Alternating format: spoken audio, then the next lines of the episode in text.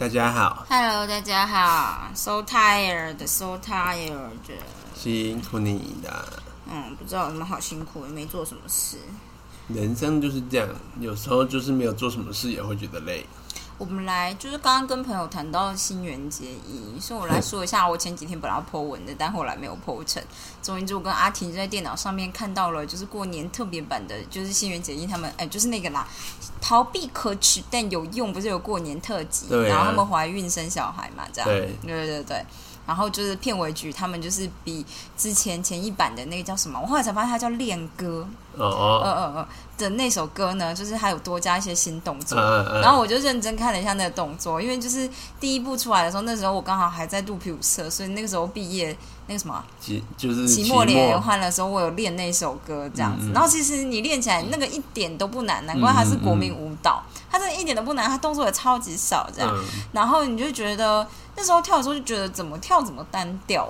嗯，呃，但是我再看就是再看新垣结衣跳，就觉得她跳起来真的很可爱哎，这他样。super 可爱。然后我就说，我就跟问他阿婷说，是不是因为我们都在看他的脸啊？然后阿婷说，对，因为我们都在看他的脸。那我就说，那怎么办？就是我也跳舞啊，可是我没有办，就是我没有新垣结衣这么可爱。结果你知道阿婷说什么吗？我说了什么？嗯，阿婷说，你不能跟新垣结衣比可爱。这世界上就是没有人比，就是能够比他更可爱这样，然后也不是更可爱，就是比他可爱的人并不多。这就像是你要比有钱，然后你去跟比尔盖茨比有钱一样。好的，他就这么说。我觉得我讲的蛮贴切的。对，大概就是这样子，跟大家分享一下，就是对，好的，但是我觉得新年结衣对我来说是有一种距离感的。因为他太完美了嘛，就完美的可爱。他就是比较像是日本人，他的、哦，他完全日本人不嘛，他不是比较像，就是他本职也是日本人。对我的意我不得不，吐槽你。我的意思是说，就是事实上呢，大部分全世界的人很难有人可以很好的跟日本人做日常相处。除了日本人对，就是他们的美感实在太多了。啊，然后就是，所以就是对我来说，我可能就是，就算你今天说新就是抽奖抽到说你可以跟新垣结衣用晚餐，但我可能会躲起来，我可能会焦虑到我睡不着真的，假的？我一定去诶、我可能会想说，我我我一定要去，但是我我真的觉得有点尴尬，我不知道怎么跟日本人就是面对面。那就是因为你跟日本人相处过，我没有，呃我只是觉得他们的状态，我觉得很容易讲错话讲错话也没关系啊。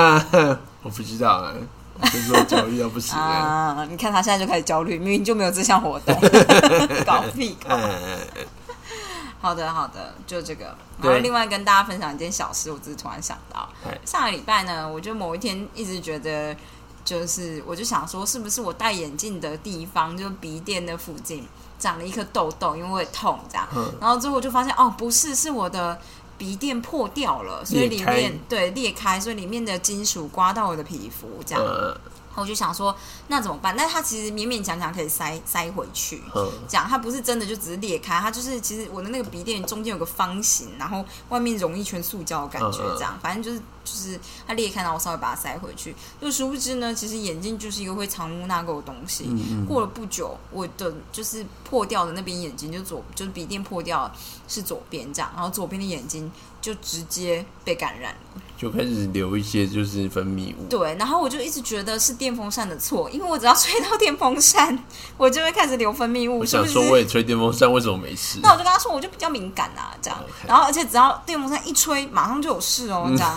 然后就觉得，哎，当然就是电风扇的错啊。后来想想，就是果然就是因为电风扇吹，然后把它吹到眼睛里面吧，那我也不知道，反正就是这样子。反正后来就换了笔电，嗯，就好了。后来我就阿婷刚好下山，我就请她去就是眼镜行，就是没错，买了两个笔电，然后我就换了笔电以后，我就觉得新世界。跟大家说，如果你戴眼镜，然后你觉得我最近眼镜怎么一直滑下来，是我脸太油了吗？那可能就只是你鼻垫老了，你懂吗？你一换鼻垫，你眼睛就再也不会突然这样滑下来啊，了。我觉得我好像需要去换笔电。那一换下来就超级爽的，你懂吗？它直接卡在你眼睛上面，然后也不会随便掉下来，好的，超棒，超棒的！大家就是建议大家就是有空就去换一下，超爽的。而且我还是一个九百多度，然后闪光两百多度的人类，然后我眼镜脱下来，我就一个迫不及待拿着镜就一字螺丝起子，然后像瞎子那样贴超近在那边弄。然后如果大家换笔电，给大家几个小建议：第一个就是你要有小盒子，要装一下，就是你换下来的螺丝，这件事很重要。第二件事情呢，就是你要有镊子，因为那个东西不是那么好手用手拿这样子。嗯，然后我就是一个身为就是九百多度的，就是近视。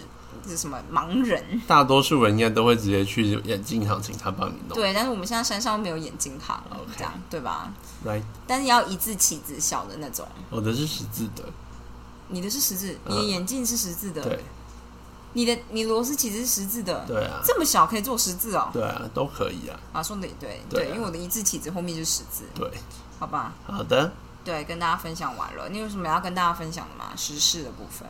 时事的部分吗？听说就是下个月会进来莫德纳的疫苗。哦，真的假的？不过就是我就觉得，那谁打？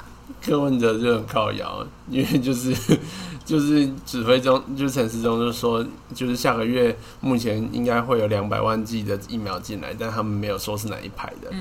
然后过了没几个小时，然后柯比就说，嗯，就莫德纳的，就莫德纳会进两百万。然后大家想说啊，靠呀，啊，指挥中心就不想讲，你们讲必讲，虽然也不知道会不会影响，但是 anyway，他就是大指挥中心不讲，就是怕大家就是想说，那我要打摩天呐，然后就现在不打 A Z 嘛之类的，我就觉得就是这个家伙真的很靠腰。我觉得那个谁，我朋友伊恩，他今天就一直贴东森新闻给我。我就说我不看东森新闻，他说他觉得东森新闻立场还可以。我说没有，因为就是我之前在丰原的地方社团看到一堆东森新闻的，就是他们会贴东森新闻的那个链接，然后我就觉得东森新闻就有一种在靠腰的感觉。东森新闻我其实觉得它比较像是娱乐台的 feel，可是他就是嗯，他做的东西很很，他就是完全以呃民众想看什么为走向。对。就是其实我觉得是这样，所以他就是，我觉得他后来走向就越来越娱乐化，就是他会转各种各样的网络影片来做新闻。没有，那个是还好，那就是娱乐型的。但我说的是防，就是防疫型的新闻，最近的感觉都。不太好，我知道啊。他们就是，其实他们就是跟着风向走。对，他们就是反正风怎么吹，他们就加油添醋一下。我们就独家报道，听说就是什么北市染疫的，新北市染疫的人，就是坐公车坐坐坐，最后发现目的地居然是丰原这样子，然后就想说，他们就很这我觉得真新闻还是假新闻啊？这样应该是真新闻吧？那这就就是不会被就是下架之类，但这不重点，因为他就会用那种。下面留言就会清一色说，为什么台北市医疗资源这么多，然后又到怎么样怎么样？然后小编的 po 文就是说，难道我们的医疗真的要爆炸了吗？这样，然后你就觉得说，好哦。哦，我觉得还好啦，这就是一般民众会觉得的事啊。就对，这就是一般民众有兴趣或者。其实我觉得也不是中分新闻自己，就是只有他们这样做。我觉得大部分新闻台大概都是这样做，做吸引点阅率嘛。对啊，因为现在会看新闻的。多半还是属于比较老人家，也不一定是老人呐。但是不得不说，一眼就是贴了东森新闻。反正他就是我朋友就贴给我，然后就跟我说：“你不觉得柯文哲这样讲话很生，很令人生气吗？”我想说，你都几岁的人了，政治人物讲话就是就是我不知道。好的，但是就是呃，我只能说，就是那当然就是跟其他所有的。县市长比起来，他算是比较有 sense 啊。你你看他的记者会，你也知道他就是相对比较有 sense。他大概知道什么事情，因为毕竟他是在核心，就是出大事就是他们自己家，所以就是如果他们那边疫情爆炸，他也没有什么好事。所以就是他目前能够，他知道什么事情是。应该要配合的，这样他们才不会爆炸。然后是是已经好像可以了，就出来说个嘴。因为我那时候就觉得最近政治口水很多，哎，看来疫苗就是要进来了，这样，所以所有人都抢着要讲话。然后等到疫苗进来以后，就会觉得哦，我那时候安慰我朋友，就是一眼就跟他说啊，柯文哲就这样啊，因为他就很生气，他就说他自己医疗人员，他怎么可以这样讲话？他讲什么？我我不知道他他是因为什么生气，他就说对，他就说他怎么可以这样讲话？然后我就说啊，可是现在就是他在靠要一下疫苗，然后靠要一下政府疫苗这件事情，而且不重点是他贴了影片给我，我就跟他说我不打开这种影片，我不看这样，因为他就贴了影片以后就说你不觉得很生气吗？我就想说我那我就不看了。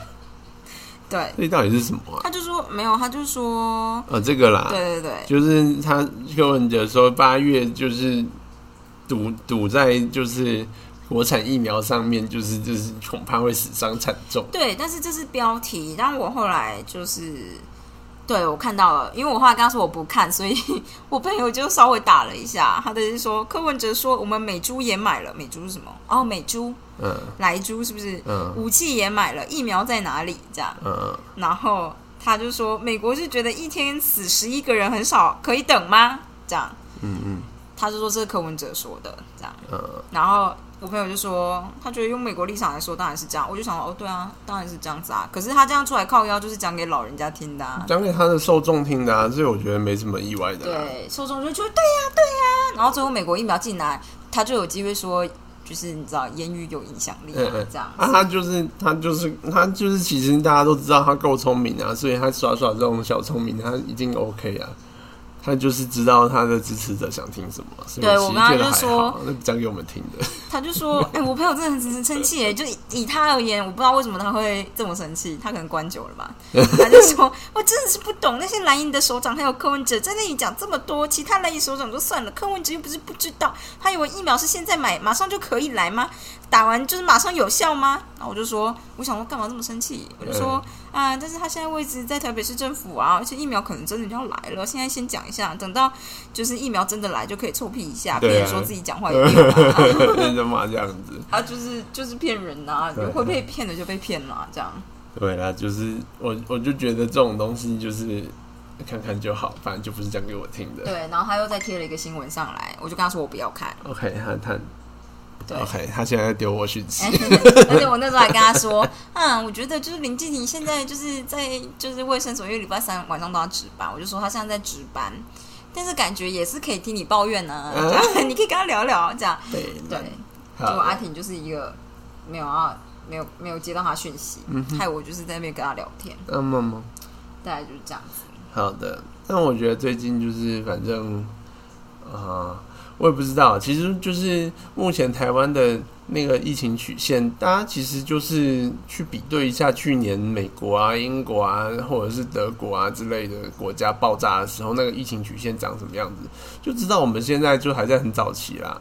现在疫我们的那个就是我们的曲线，你根本还不太知道到底后面会长什么样子。嗯因为国外都不是有很多波很多波会一直来嘛，峰峰相连到天边。嗯那就是以我们目前打的疫苗的状况，基本上我们打的比例应该会跟就是跟他们那时候完全没有打疫苗的情况下面不会差太多。那接下来的差别就在于说，大家的平就是平常我们就是人与人之间的这个交流的这个阻隔性到底到多强。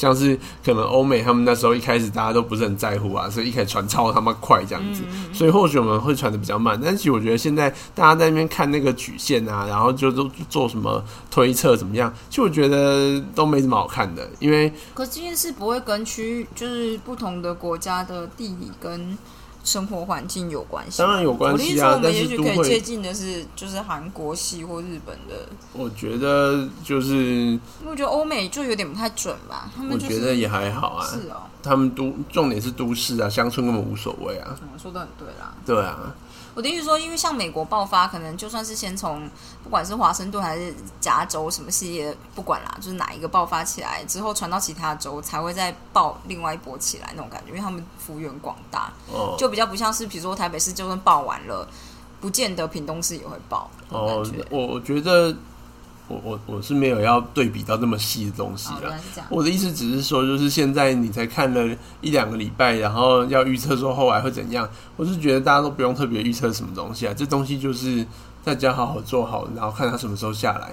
这个东西就是跟跟你要预测明天股市会涨会跌，我觉得其实是一样荒谬的事。我我跟你说，你这个人就是没办法成为名人，因为啊，对我来讲啊，如果能预测正确，然后未来证明是正确，就算只有一次，你也会就是非常有我当然知道啊，但是这种东西就是你懂。就算预测正确那也生涯那也不过就是他猜对的，就是其实对我来说，那跟股票你去买，你就跟他跟大家说，我赌就是台积电明天会暴跌，所以我今天去放空，然后明天真的暴跌，大家觉得你超神，为什么你会猜它会暴跌？没错我，就觉得没有，我就不会成为这种人啊，我就觉得你就你你完全不是你，就只是赌徒而已啊，就是你刚好赌对而已，你又没又不是什么大不了的事。但我是赌徒。对，但其实我觉得，就是大家那边看那个曲线，在那边说啊，现在已经到高峰，或者是接下来怎么样怎么样，我觉得就是根本就无所谓。你的就是主菜场很多人在评断这件事、对，啊，哦我我的没有届很多人就是很喜欢评论这件事嘛，一届大的人会做家就想要统计啊做出预测啊。哦，嗯啊，我不是这个意思，我的意思说，有人在做这种，就是你的朋友们有人在做这个这件事，是不是？这这很普通啊，那不是你我上网就可以看得到曲线了嘛？就是只是大家会在那边说，就是觉得啊，这个曲线看起来应该是要下来，或者是觉得啊，这曲线看起来看起来压不住什么的。哦，然后我其实觉得这根本就就是无所谓吧，哦就是这这东西就到时候出来是怎样就怎样，这个也不用猜，就是猜了也没任何意义。对，所以我觉我就觉得就是这样子，大家就做好就好，所以我才会觉得就是做 stochastic uncertainty 的人，会跟你说，就是曲线做预测曲线之所以有点意义，是在于风险的准备上面而已。嗯，就是所以就是预测之后变严重这件事情是有需要做某种程度的处理，我。当然知道你的意思，但这东西就是是普通人不需要 care 这种事。对普通人根本不用 care 这件事，就像是就是这就是我为什么会觉得说大家那么在意那个数字，根本一点意义都没有。就是对于普通人来讲，我也是普通人啊，我们根本就不是学车圈的人，就是所以其实我觉得普通人就应该要开赌盘啊，当然这样就好了，你懂吗？对我来讲是这样。那当然开这种赌盘就是好像很很很不道德，我觉得还好，但是可能有些人会觉得一点都不道德，你好像拿别人的生病开玩笑这样。但我只是觉得大家就这样吧，好的是，不是很重要？就是不，是很重要。对，但我只是只最近突然间觉得啊，政治的口水突然好像变得很多，大家都出来讲话，然后感觉没有中央地方一心的感觉，让我觉得疫苗应该是要来了。这样，哦，从来就没有一心过，不是吗？可是我觉得之前就是比如说柯文哲状态可能还比较就是安静吧，才没有。没有吗？对不起，没我没有在看新闻，我们结束这个对话，我把上面的话全部都拿掉，我们直接道歉，我们就是没有收资料，我就是都不看这类的新他闻。就乐色话最多的，他就是最近反而是比较收敛，哦，真的假的他？就是烧坏他家，火在烧坏他家，所以他只好稍微听话一下。但是他抓到机会还是在避两句这样子啊。可我觉得柯文哲当完台北市长就没有要当其他的东西了。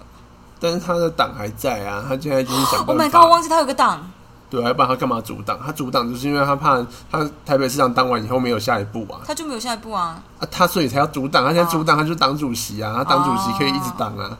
哦，对啊，只要他还有立法委员的席次，他就有影响力啊。哦，说说的好哦，对，就是这样子。好，好的，大概就就这样子吧。好，我们要来念书嘛。对啊，就是今天还是要念一下过动症啊。嗯，过动症已经念完了。过动症已经念完了，对啊，昨天哦是对啊是忧郁。症啊，我讲错了。嗯，就是接下来是要忧郁症跟焦虑症、对，强迫症，好，然后应该就念到这边吧，这样。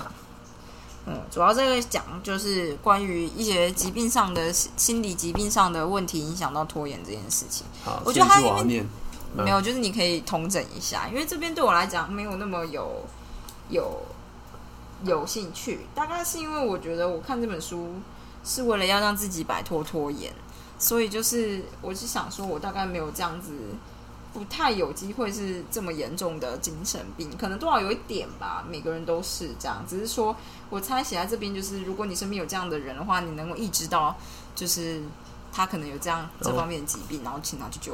好的，我我知道了，我看完了。郁症有太快了吧？就是忧郁症呢，他就是这边在讲的，就是前面先跟你讲说，忧郁症有几种类型啊，反正就是重郁症啊、轻郁症啊、慢性忧郁症和心情恶劣，就是一般只是心情性的，就是呢，逆心情或，者是有周期形态的区分，像是躁郁症，或者是季节性的，或者是荷尔蒙相关的，就是月经来之前，对之类的。反正它的共同点就是你比较没有活力啦，然后不愿意投入生活，或有点脱离现实，对呀、然后失去兴趣、失去动力，不再乐观，大概是这些。怎么样？怎么样？对，然后是在讲我？嗯还好，好，但是对你那个荷尔蒙造成的就有点类似。但其实我觉得这样没什么不好。OK，偶尔发泄一下。对，就是我们就会在就是我生理期来之前，把我内心最黑暗、最之忧郁的部分爆发出来，我们就会跟阿婷吵架，那我们就会进行沟通，这样对，就不会到就是来不及啊！我来念一篇来不及的给你给大家听好了。我刚刚看到的，就吕秋妍的文章，我刚刚看到的，我觉得还蛮酷的。也没有蛮酷啦，就是他就是用一个故事性的手法，然后再描述这件事，这样他就说啊，这真的超长，我要把它全部念完吗？要吧？好，反正他就在说一个老公啦，他就说，因为他这一天是他退休的时候，所以他就比平常更晚回家，因为他可能就朋同事帮他办个酒会啊，他就回到家这样子，然后。他就是只是说他的那个日常这样，但是他就是说这个老公呢，其实结了婚以后呢，他老婆就是专门全职在家里面带小孩这样子，就当家管这样。然后呃，自从生了小孩，他们的话题就是夫妻之间的话题都围在到孩子身上。但孩子之后就是呃上大学之后，可能就已经到别的县市去，所以他们就变得很少讲话这样子。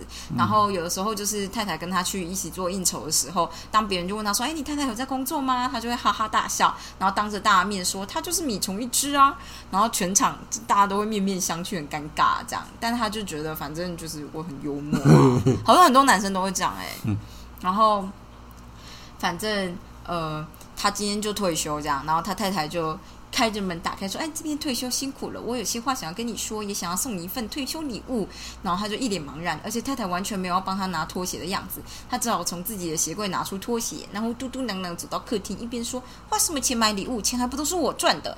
太太没有多说什么，只是坐在沙发上，然后指着桌上的离婚协议书，他就说：“我已经决定要离婚，如果你愿意签名，接受所有的财产平分，我明天就可以找小回小孩回来当证人。如果你不愿意签字，我已经找好律师，明天一样会到法院提告。”然后他就觉得晴天霹雳，他就觉得说：“你是说什么离婚？我打你吗？你怎么敢说这种话？”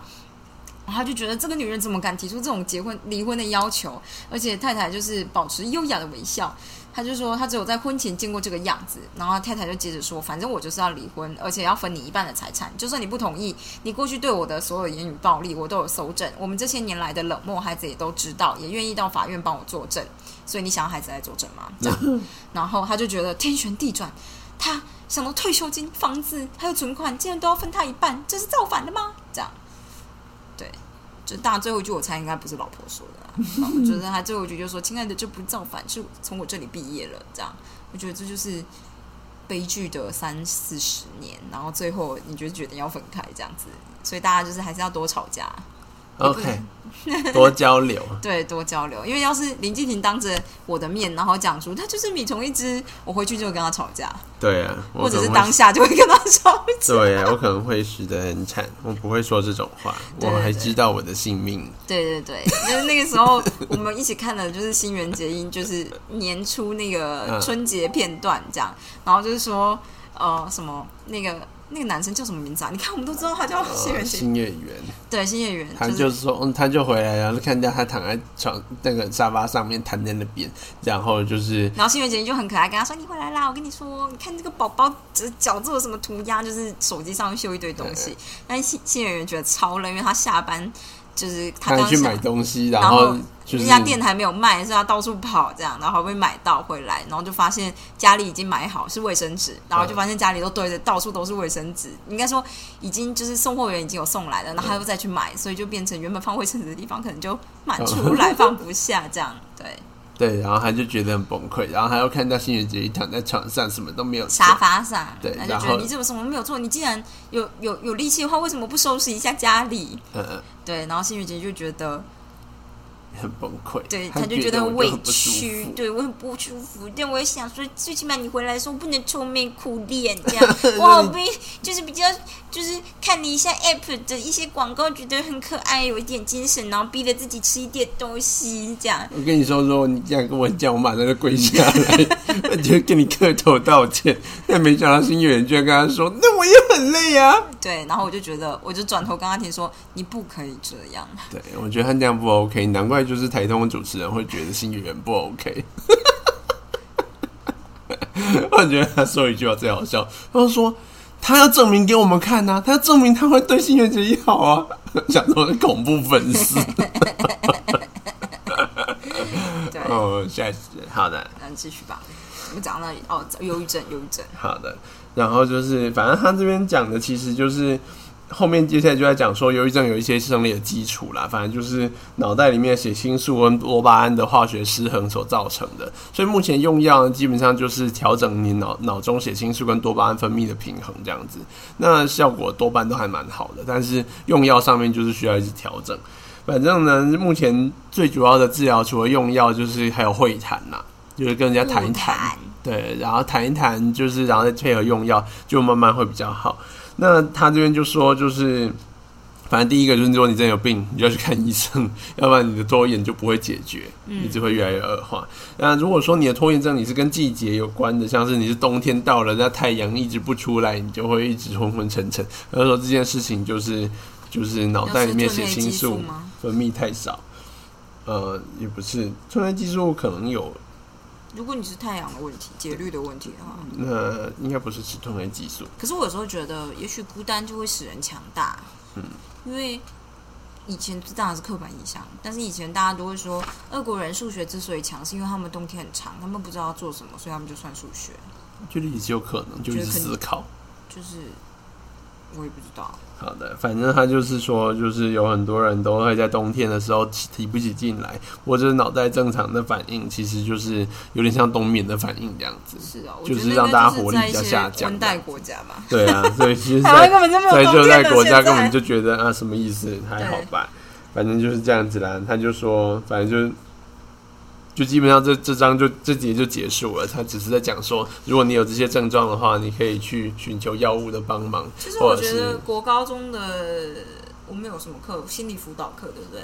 嗯，其实应该要多教一点忧郁症的事情，我觉得是啦。因为我们以前好像没有，就只有就就连霸凌我都很很少学到，比较像是啊，我知道，因为我以前我的学校国中的学校因为九二一倒塌，嗯，然后那个时候是慈济来帮忙盖的，所以我们的心理辅导课是在教慈济的近思语，跟一些静心、孝顺父母啊，对待有爱环境啊这种，如此，对人要有你知道这这类的你们。重要的东西被换掉了。对对对，没有啊，你们有教吗？我们有啊，我们有辅导课，会有辅导老师来上课我。们有辅导老师啊。但是我们后来呢，辅导课被换成被换成彩虹妈妈系列的那你们不就更惨吗？得胜者 基金会。慈济明明就比彩虹妈妈好一百倍吧？但是我觉得那时候的彩虹妈妈还没有那么，就是他们好像就是我我那时候还算是给我的感觉，对，还蛮接近新福老师的。啊。我唯一对他们的反感，是因为他们带我们去那个可怕的，就是那叫什么？圣诞节聚会，哦，阿就田是阿田要跟我们分享这件事，然后那个时候我们到底在听他分享，我只要先说我的小故事，这样、啊就是以前大学的土壤力学的老师，嗯然后那个时候也曾经邀请我们，就是学生们，就说他们的教堂有圣诞节活动嗯这样子。然后那个时候我身为一个穷学生，老师就说有好吃的东西可以吃。我心里想说，啊基督徒过圣诞节，难道不是好好的大肆的庆祝吗？这样，然后有好吃的东西，听起来就是有烤鸡。对呀、对，然后。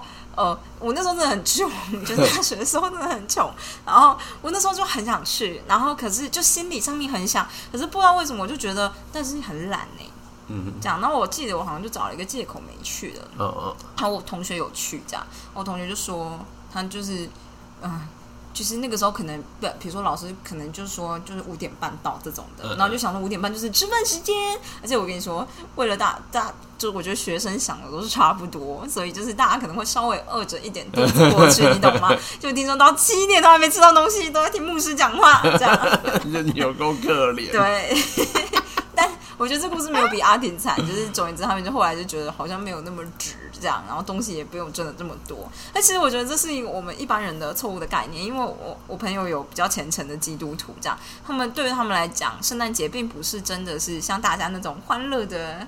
festival 那种感觉，圣诞节就是耶稣诞生的节日，这样，然后所以他们的庆祝也不是庆祝，就是他们的，嗯嗯嗯，过的方式是比较接近宗教仪式感，所以不是我们想的那种这样。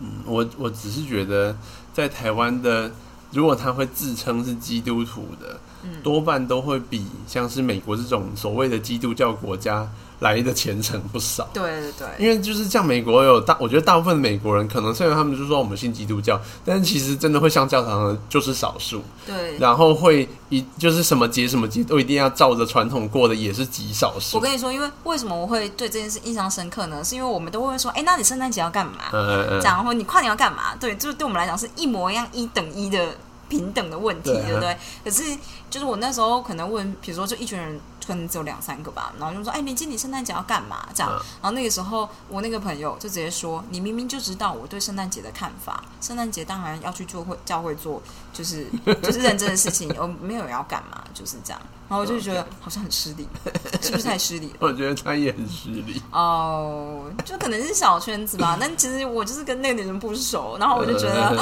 o h my god，就是超失礼的。他可能就是真的是很觉得这是一个很重要的，对对对对，当然是有些人就是觉得，就是比较虔虔诚的人就会觉得他们就会说出二十五号根本就不重要，重要是二十四号晚上。OK，反正 anyway 就是对，我我小时候就我国中的时候，那个幸福老师就是彩虹妈妈，其实我不太记得我记得他们那时候应该是得胜者基金会了，但反正跟彩虹妈妈都类似，就是那种基督教的团体，但我不知道他们是基督教的哪一个教会分出来的。嗯反正 anyway 呢，那时候他们就是就会来上课，然后我们其实跟他们的那个。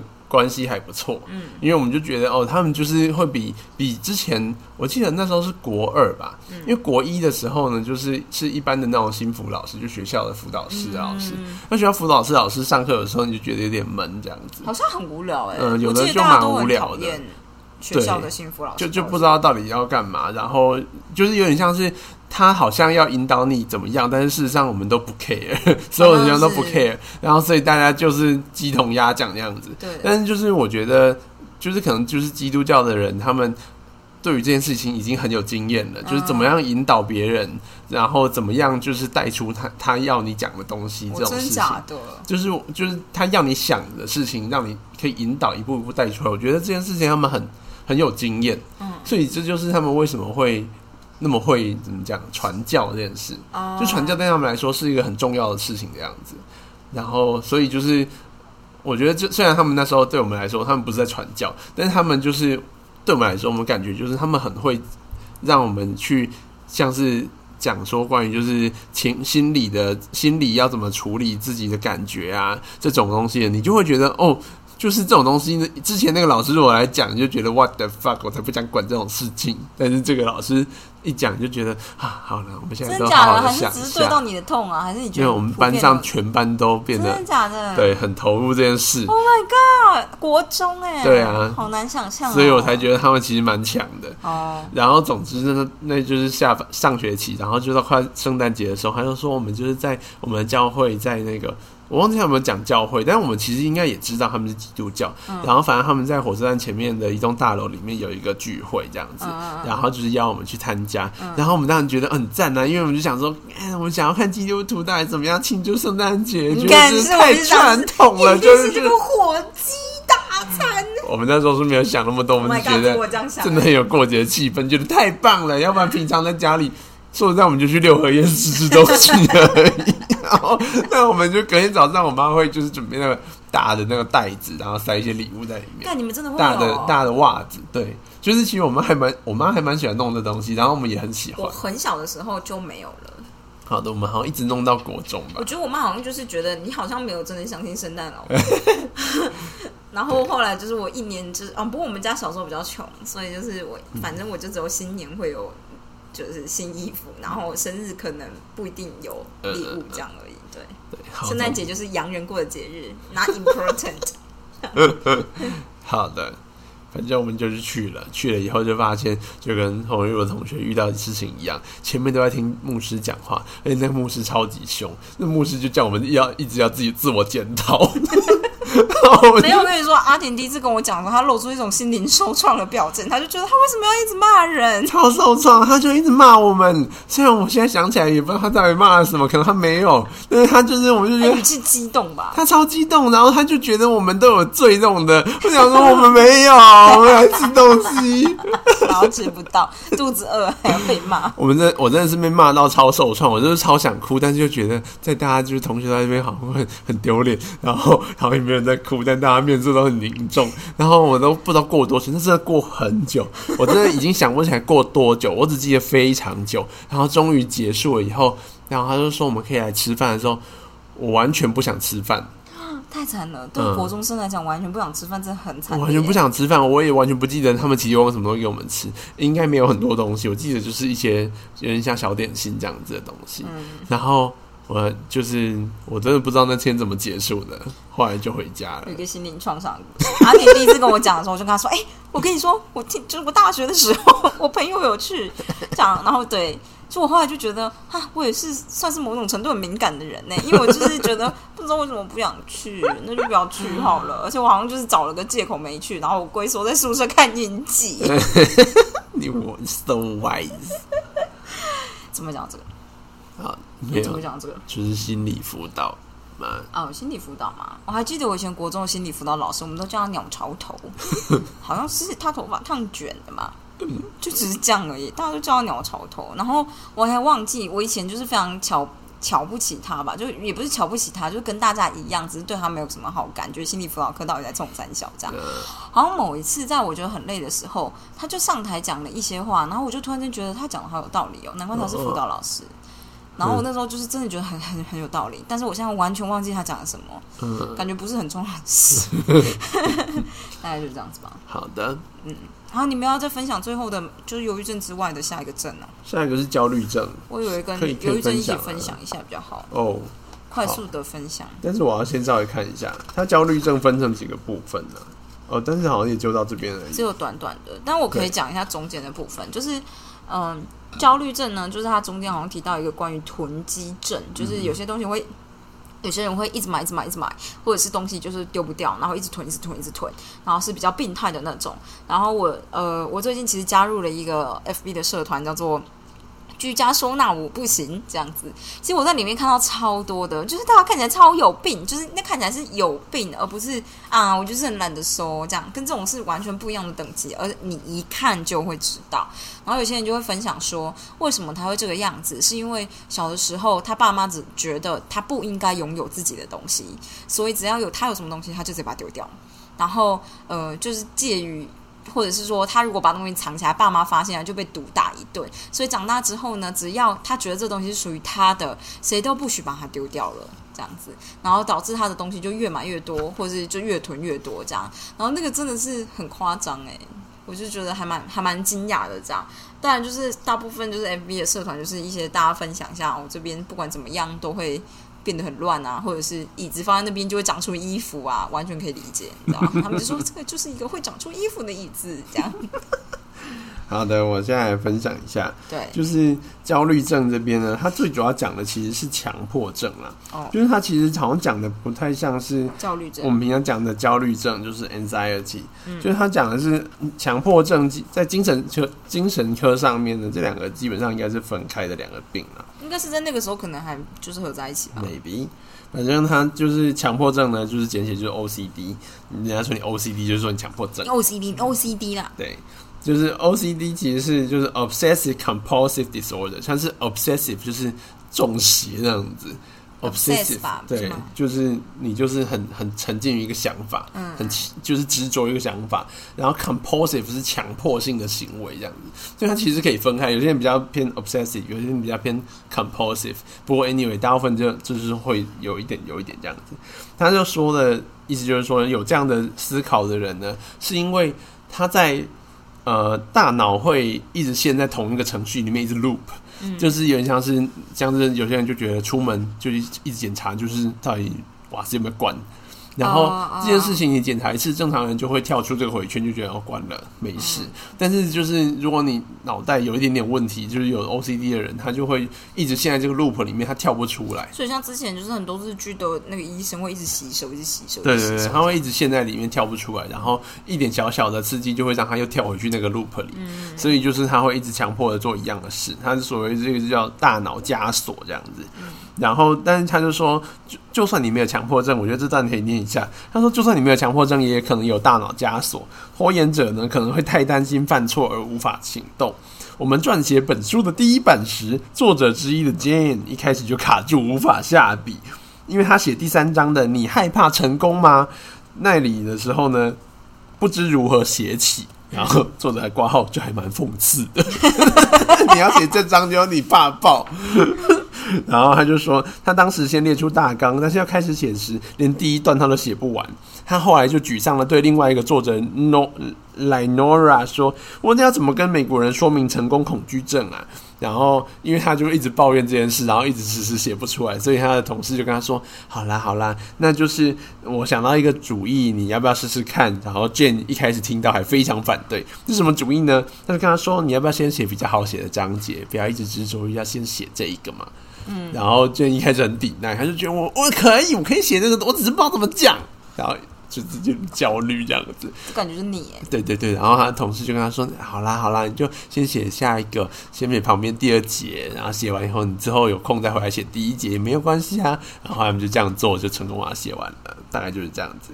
然后说他后来就是成功，就是开始下笔写后面的第二节、第三节的时候，就发现哦，其实他思虑变得清晰多了。之后要回来写第一节的时候，他发现第一节因为他带有个人的情绪太重了，嗯，所以他可能经过这一段。过，所以他 很怕写这东西，他会怕写出来不是很好这样子。